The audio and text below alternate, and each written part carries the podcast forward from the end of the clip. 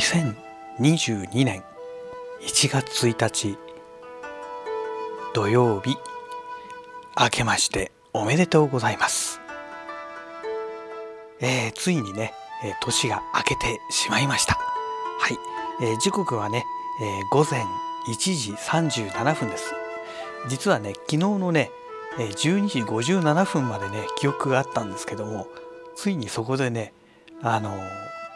寝落ちしてしまったみたいでしてあともうちょっとと思ってね目をつぶったらそのままね眠ってしまったみたいですね。で今さっきねはっと目が覚めてねあやばいもうこんな時間だということでね、えー、起きたところでございます。今寝起きでございます。えー、そんなわけで、えー、まあ、年が明けました、え本年もですね、えこの生声日記ラジロク生声日記をよろしくどうぞお願いいたします。えー、それでね、まあ、正月早々ですね、えー、最低なね、えー、ご報告をさせていただきます。もう昨日のね、え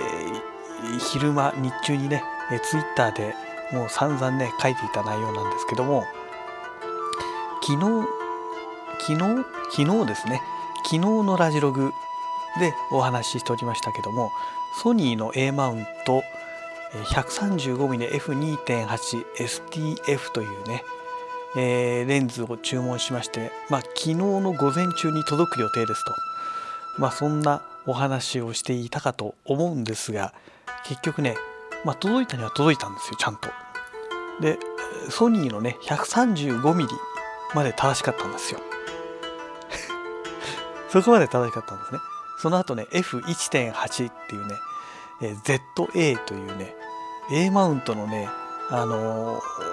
カール・サイスのね、えー、ゾナーというね、えー、レンズがね、届きました。最初気がつかなくてね、お 135mm、お箱までついてるなんて言いながら興奮しながら開けてね、いや、いいね、いいねって、うわ、これもう新品同然じゃんなんて言いながらね、あのスマホでね、写真撮ってね、ツイッターでアップしたんですね。で、あれ？と思って、その後に気づいたんですよ。F2.8 なのに F1.8 だぞと。え、カールサイズえ、ゾナ？何これ？みたいな感じになりまして、いや、これ、レンズ違うでしょと思ってね、もしかして間違ってポチっちゃったのかなと思ってね、注文した内容を確認してみたんですよ、あのメールの方をね。そしたらね、ちゃんとやっぱりね、STF レンズの方をちゃんと私ポチってたんですよ。これはまずいと。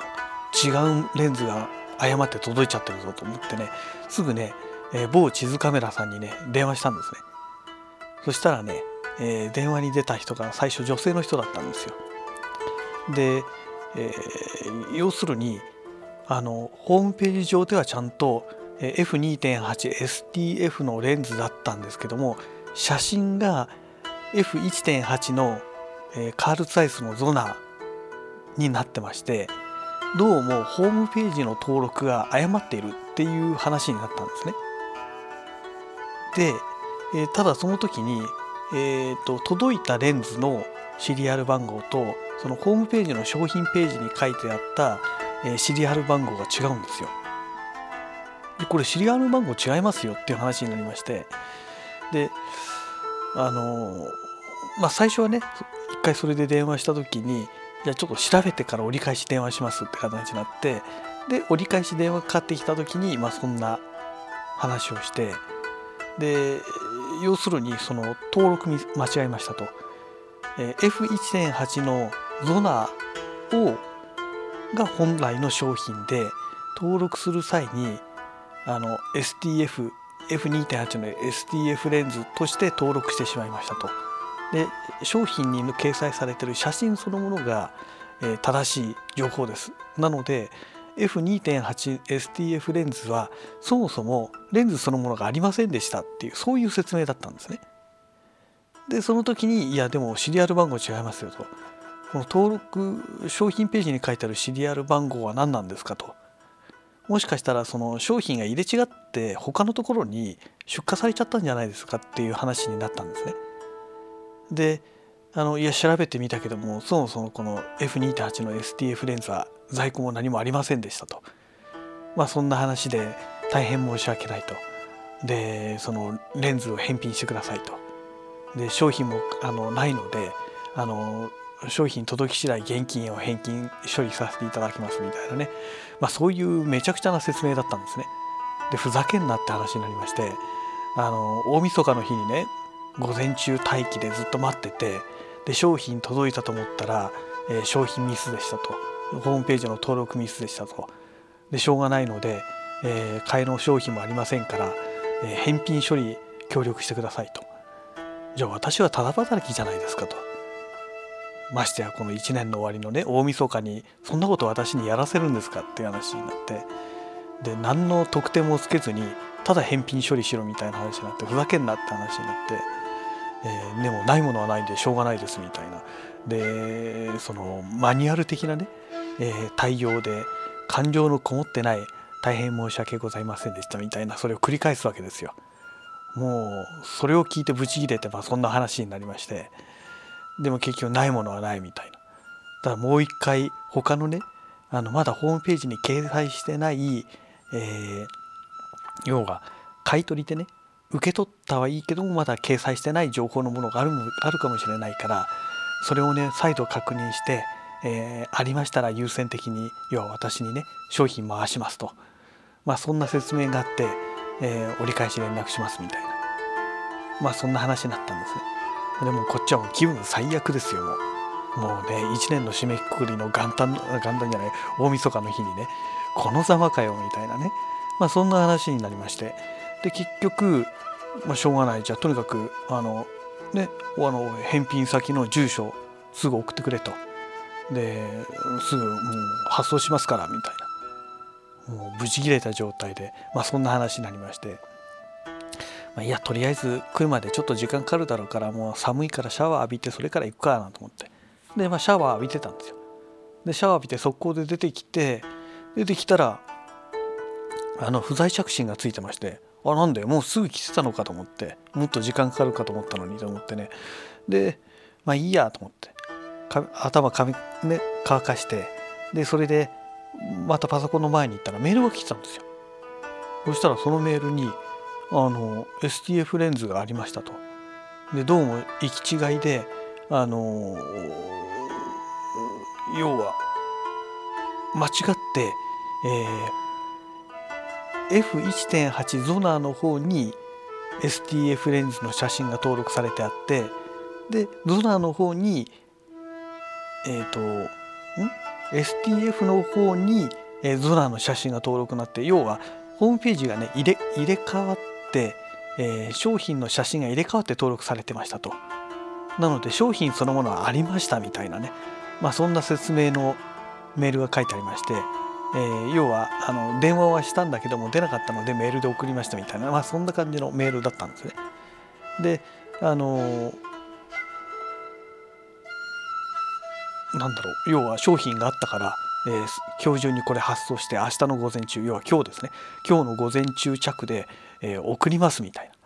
な。でもし異論があるようでしたら、えー、至急ご連絡くださいみたいな。で連絡なかった場合には今日の午前中着で商品発送しますので、え、よろしくお願いしますと。で、えー、間違って届いてしまった商品は送ったその商品の箱にそのまま入れ直してもらって、えー、返品してくださいみたいな、まあ、そんな話だったんですね。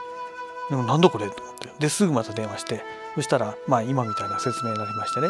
まあ、結局あったのでお願いしますみたいな。まあこっちはね届くっていう商品があったということですからまあいいかということで丸く収まったんですけどね、まあ、結局昨日はね本当は昨日のもう午後にはねレンズが使える状態だったはずなんですけども要はもうまた一日待ちぼうけみたいなね。まあなんかね正月早々からねこんなね愚痴の話でね大変恐縮なんですけどまあそんなオチになってしまいましたと。いうことでね、えー、まあ、ちょっと長くなってしまいましたので、えー、一応ねあの元旦の、えー、1年のねえ初日からね、まあ、こんな愚痴話で大変恐縮なんですが、まあ、そんな、え、ことがありましたということでね。でこの後はねあのクリスマスイブスペシャルということで、えー、クリスマスのイブの夜にね、えー、収録した話がありますので、えー、今日は、元旦スペシャルということでね、えー、クリスマスイブスペシャルの話をこの後、えー、お話を、えーまあ、入れさせていただいて、えー、本日の、えー、このラジログとね変えさせていただければと思います。では本年もどうぞよろしくお願いします。クリスマスイブをスペシャルをご視聴ください。それではまた。はい、お疲れ様でございます。本日はですね、12月の24日金曜日でございます。世間一般はね、クリスマスイブということでね、えー、今日はすごい大渋滞ですね、もう夜ですけども、あのー、仕事帰りにね、まあ、仕事終わる直前にね、うちの親から電話がかかってきまして、あのー、年末ジャンボ宝くじがね、発売が今日までらしいんですね。私はもう宝くじなんか絶対買いませんので 全然知らなかったんですけどどうも今日までらしくてですね買うのを忘れていたらしくてですねあの買ってきてくれとでお金を立て替えてとにかく買ってきてくれっていうことで頼まれまして今ねようやくわざわざ車でねだいぶ走ったところまで行ってね、えー、この大渋滞の中行ってようやく着いたらねもうずらーっと行列ができていて15分ぐらい待たされてねやっと買ってで今急いで出てきたんですけどももう大渋滞でね信号待ちでね全然前進まないっていうね、まあ、そんな状態なんですけども。えっ、ー、とまあ今日のこのラジログはねあのクリスマスイブスペシャルということでね なんだそりゃっていう話なんですけどもあの公開するのはねもう年明け令和4年の1月になってからのね公開になると思いますのでああなんだ去年の話かと。まあ皆さんね今お聞きになられてる方はそう思われると思いますがまあその辺はね、えー、ご勘弁ください。はい。えー、でまあとにかくね年末ジャンボすごいですね。で私が急いでね駐車場車止めてダッシュでその宝くじ売り場まで行ってきたんですけどもでまあすごい行列ができてましてね。でその行列の最後尾に並んであまあでももう時間も時間だしね。まあ次から次へ人がね後ろを並ぶってことはもうそうはないだろうなと思ってましたら何何どんどんどんどん私の後も並んでいきまして。いやーとにかく急いで出てきてよかったなと思ってね、うん、まあできることならねもっと日中に行きたかったなっていう感じなんですけどね。あんなあんなっていうかねこんな渋滞の中行くぐらいでしたらね、うん、まあとにかくえっ、ー、と2万7000円分ですね。えっ、ー、とバラが60枚。で連番がね30枚ってことで2万7000円ってことでね、えー、買ってきたんですけどもまあこれはね私がただ立て替えて親の分を買ってきただけなので、えー、最終的な結果はね、えー、まあ年明けぐらいにねえー、ダメだったっていうね、まあ、そんな話を親から報告を受けるという、まあ、そういうオチになると思うんですけども、ね、万が一、ね、1等前後賞とか当たって、えー、何億ですか？1億だか3億だか知らないですけども、あのー、当たったらねお裾分けでももらおうかななんて思いますけどね。はいえー まあそんなわけで、えー、宝くじ、えー、とりあえずね今買ってこれからね実家に今向かっていると、うん、そういう状態なんですけども。ね、ほんと面倒くさい手間が増えちゃいましてでなんで急いでるかというとですね今日ねあのマップカメラでポチりました、まあ、ポチったのは昨日なんですけどもレンズがね届く予定なんですよ。で7時にはね7時から8時までとかいうね、えー、その配達のその時間で、えー、指定してありますので7時までには自宅に戻らないといけないんですね。まだ1時間ぐらいありますからまあまだ大丈夫だと思うんですけどもあのね自分で時間指定しといてねあの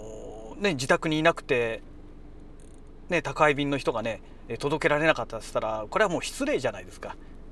だから何が何でも帰らなきゃいかんと思ってねまあ速攻で行ってねまあもうねあとは着いたらもう待つしかないんであれでしたけども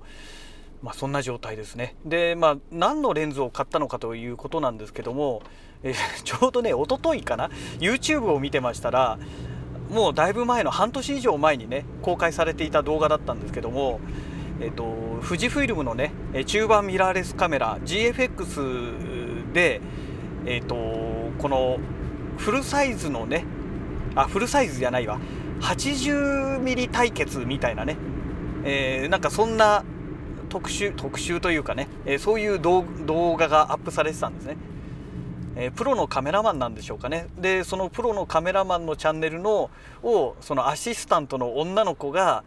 えー、客寄せパンダみたいな感じでね出演してなんかちょっと棒読みみたいな感じでね、えー、もうこの収録の仕方もねさすが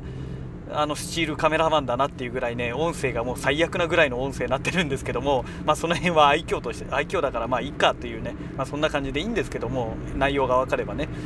えーと、中盤のカメラあ、ね、富士フイルム以外にももちろんね他のメーカーからも出ているわけで,、えー、でマウントアダプターを使ってね、えー、その中盤の一眼レフカメラのレンズを、えー、富士フイルムのミラーレス中盤ミラーレスカメラで使うと。でその同じいろんな 80mm のレンズを使ってどれが一番いいのかみたいなね。なんかそんなお話の動画なんですがその中でねあの参考出品みたいな感じでね、えー、2つほどね、えー、登場してきまして1つが、えー、今回ね私がポチりました、えミノルタの、えーと、AF85mmF1.4 っていうレンズがね昔のレンズであるらしくてですねこのレンズとあとはあの富士フイルムの、えーと、と 110mm かな？F2.0 っていうね、えー、これはまあもちろん中盤用のねえー、GF マウントの G マウントのねレンズなんですけども、まあ、これを参考出品みたいな感じでね、えー、一緒に他のメーカーの他のマウントの 80mm と同じように比較して、え、いるそういう動画だったんですね。でまあ皆さんご存知だとは思うんですけども中盤のねあのー、中盤のレンズ中盤対応のレンズっていうのはね高いんですよまあ、本当はね富士フイルムの純正の、えーと、80mmF1.7 だったかな？っていうレンズがあるんですけども、まあ、これを変えればね、えー、何の文句もなく、ね、蹴られることもなく普通にねバッチリな、えー、映像が撮れるとは思うんですが、えー、これが高いんですよ。もう30万近くするんですね。26万だか8万だかなんかそのぐらいするんですよ。レンズ1本で。えー？っていうぐらいね高額なんですね。でさすがにね私もねそれを買うだけのもう余力は今もう全くみじんもありませんので、ね、それこそ宝くじが当たればね買えるんでしょうけどまあね先ほどのお話の通り宝くじなんて私買いませんからだからまあ当たらないわけですよ絶対にね。でなんかねそれに代わるレンズってないのかなっていうことでね、え、まあいろいろとね以前からね、えー、まあ、探してはいたんですけどもでここでね、えーまあそのミノルタのね古いレンズでもあんまりねそんなに遜色なくねあのいい感じで撮れるということが分かりましたのででそれで、まあ、某地図カメラさんでね、まあ、今回ポチったと、まあ、そういう運びなんですね。うん、なかなかねあの悪くはないかなとただね一つ本当にね本当に残念なことが一つあるんですよ。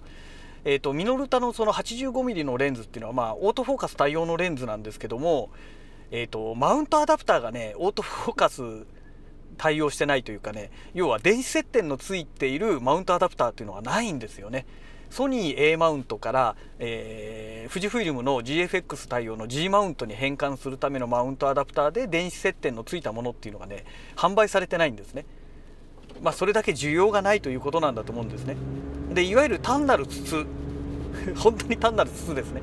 え、のマウントアダプターっていうのは販売されてましてそれもね今日ね、えー、昨日ポチってねアマゾンでポチって今日それが届いたんですね。だからよくよくよく考えればねレンズの方もね会社の方に納品するようにねしとけば何の問題もなかったんですけども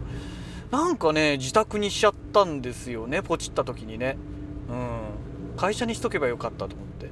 すごい後悔してます。そうすればねこんな焦らずにねのんびりいけたんですけども。ねカバンの中にもうレンズ入れてね多分今頃もうツイッターで「イエイカメラだカメラじゃねレンズだぜ」みたいな感じでねツイートしてたと思うんですけども残念ながらマウントアダプターだけしかツイートできてないっていうね。っていうかツイートのために買ったのかよってツッコミ入りそうですけども、まあ、そういうわけではなくてですね。でまあそんなわけでね、えー、何の話でしたっけ？もう話しててね自分の中で頭の中でなんか今何を話そうとしたのかちょっと飛んじゃいましたけども。えっ、ー、とまああのミノルタのね、えー、その 85mm 残念ながら電子接点のついたものがないので、え、要はマニュアルフォーカスでね撮るしかないと。で当然電子接点がないから EXIF もね対応してないということになりますのでまあこの辺はもうもうしょうがないのかなっていうね。ところなんですよね。だせめてせめてオートフォーカスは動かなくてもいいけど EXIF にはねちょっと対応してほしいななんて個人的には思うんですけどね。うん、でね、えー、とこのねミノルタのレンズなんですけども、まあ、要するにその A マウントですから、えー、A マウントといえばソニーですよね。で、えー、ミノルタのカメラ事業っていうのはソニーがあの引き受けてますので、えー、ソニーもね、え、最近はもう全然出してないですけど以前は A マウントで α99 とかね、えー、そういう感じで一眼レフを出していたわけなんですよね。でどうもねどうもミノルタのレンズもそのソニー純正で出している A マウントから E マウントに変換するマウントアダプターを使えばオートフォーカスで動くらしいあくまでらしいというとこなんですね。未確定なんですね。あのレンズによってはねオートフォーカス全く反応しないというものもあればあのまあ反応してくれるレンズもあるっていうね。まあそんな感じなんですね。ですのでうーんちょっとその辺がね分かんないんですけども。うん。だからあとはどうですかね。ちょっと試してみないことにはね。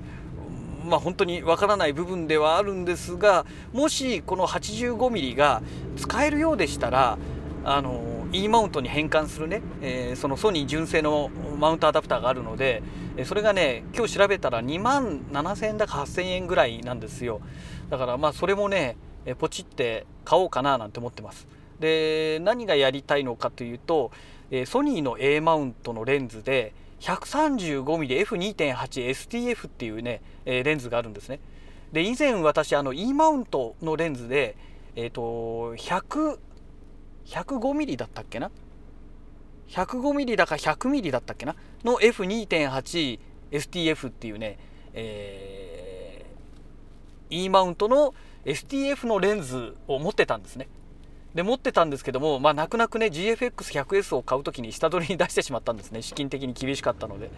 今思えばあのー、ねなんだっけ GF32mm から 64mm のあの標準ズームレンズですね。これを買わなければねそんなのねわざわざ下取りに出す必要がなかったんですけども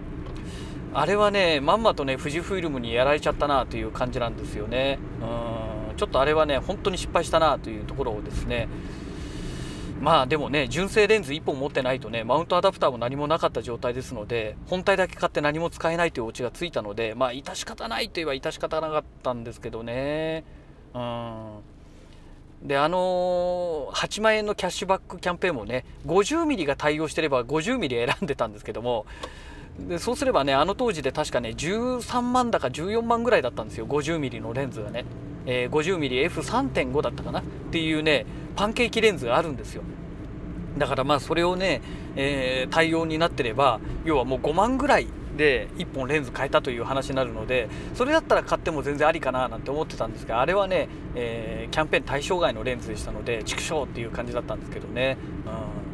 うん、でなんだかんだでその 30mm 32mm からその 64mm の、えーいわゆる標準ズームレンズ使ってるのかっていうともうほとんど使ってませんのでだからどうしようかなっていう処分しちゃおうかなと思いつつもでもね1本ぐらいは純正レンズ持っておいた方がいいかなと。って考えると単焦点じゃなくてやっぱりズームレンズの方がいいかなっていうね、えー、まあそんな感じでおります。はい、でえー、まあそんな状態なんでね、まああの 85mm のレンズって実はねもうすでに EF マウントで私持ってるんですよ。えっ、ー、と EF85mmF1.8 だったかなうーんというレンズを持ってまして、まあ、これはもう単純にねあの EOSRP で使う用で買ったんですけども、まあ、よくよく考えては考えればねあの EF マウントの場合はあのメタボーンズのね電子接点付きのマウントアダプターを持ってますのでだからまあ今思えばね 85mm だったら EF マウント使えばいいんじゃね？みたいなねまあそんな 状態でもあるんですけどもまあね今 85mm 私あの実はもう E マウントの 85mm 単焦点レンズって1本も持ってないんですよ。えっ、ー、と E マウントのねえーと、85mm F1.4G マスターレンズを持ってたんですけどもこれもね GFX100S を買う時にね下取り出しちゃってるんですねだから持ってないので、まあ、マウントアダプター買えば使えるという意味で、まあ、ミノルタもいいかなということで実は今回ポチったんですけどね。うんまあちょっと微妙なところですよね。このレンズのこのライン私が持ってるレンズのラインナップから考えますと、まあ、正直かなり微妙なところがありましてで他にもねあのツイッターでフォローさせていただいてるカズハさんとかもね、えー、まあ今、今もまだお持ちなのかどうかちょっと分かんないですけどね。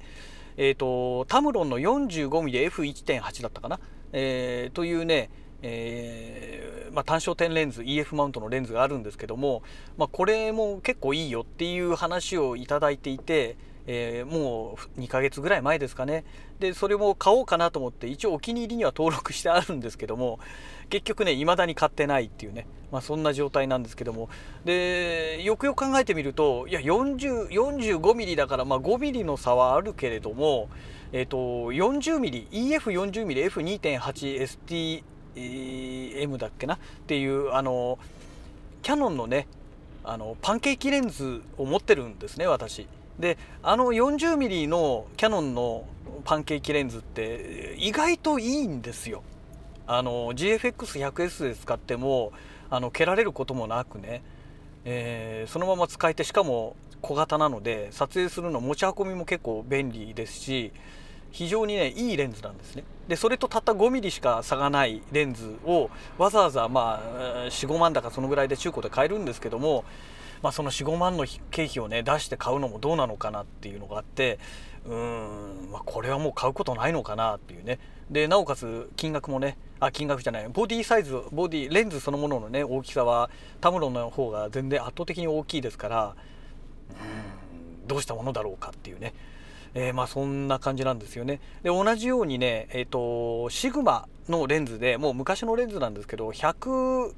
105ミリだったっけな？100ミリだか105ミリの F2.8 のマクロレンズっていうのも、えー、これはねあの手ぶれ補正がついてるレンズなんですけどもでこのレンズもねお気に入りに登録してあったんですけども、えー、今回ねもう消しちゃいました。あの今日ねマップカメラのサイトを見た時にねもうこれはいらないだろうと。というのがね10月のね頭ぐらいの頃かな、えー、にですねあのキヤノンのね EF100mmF2.8 マクロレンズ L ですね。L レンズですね。これをね、え、実はもうポチって買ってあるんですね。で手元にあるのでもうさすがに同じ焦点距離のものはいらないだろうと思ってね。そう。だから本当はねこの 100mm のマクロそれからシグマのね、えー、70mm の F2.8 のマクロレンズ、まあ、通称カミソリニューカミソリマクロって言われてるね、まあ、この2つがあれば、まあ、とりあえずねなんとかなっちゃうのかなという気がするんですよねマクロについては。で欲を言えばなんですけども本当はねあのー、やっぱりちゃんとね中盤のサークル系に対応した中盤対応のマクロレンズが欲しいんですけどもねなぜかね出してくれないんですよね富士フイルムは。えっ、ー、とね 120mmF4.0 だったかな？っていうねあのマクロレンズは出ているんですけども、え、これねハーフマクロなんですよ。ハーフマクロ。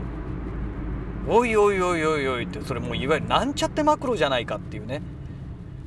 なんかそれをマクロと完全に歌い歌ってしまうのはどうなのって個人的には思ってしまうんですよ。ハーフマクロじゃねうんなんかもうね本当に何考えてんの？富士フイルムっていうね。ちゃんと正式なマクロレンズ出しましょうよと。マクロって書くからにはちゃんと当倍マクロじゃないとダメでしょうっていうね。ちょっとその辺がね富士フイルム何考えてんですかって言いたくなっちゃうんですけどもまあそんな感じなんですよね富士がね。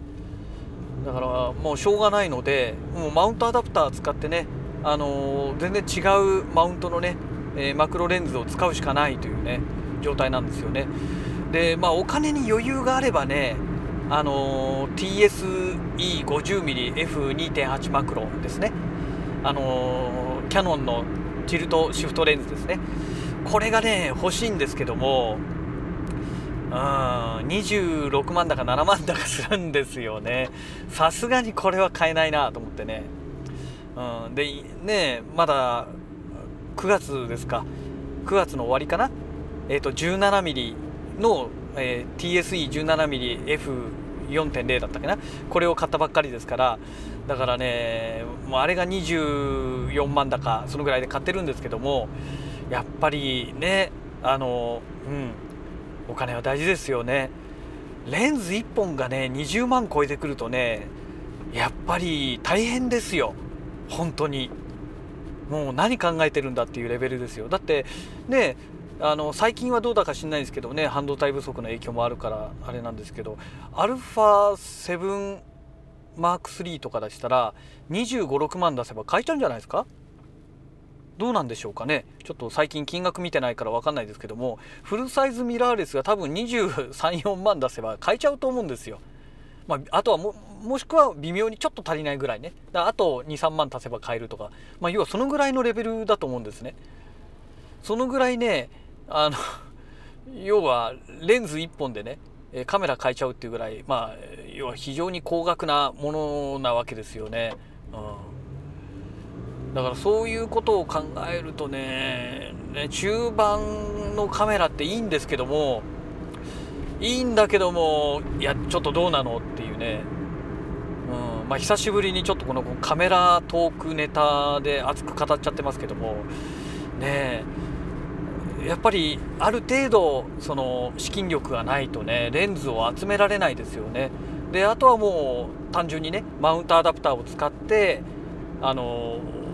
要は私みたいにね、えー、もう全然関係ない、えー、マウントのね、えー、レンズをだましだまし使っていくというね、まあ、そういう手法しかないのかなというね、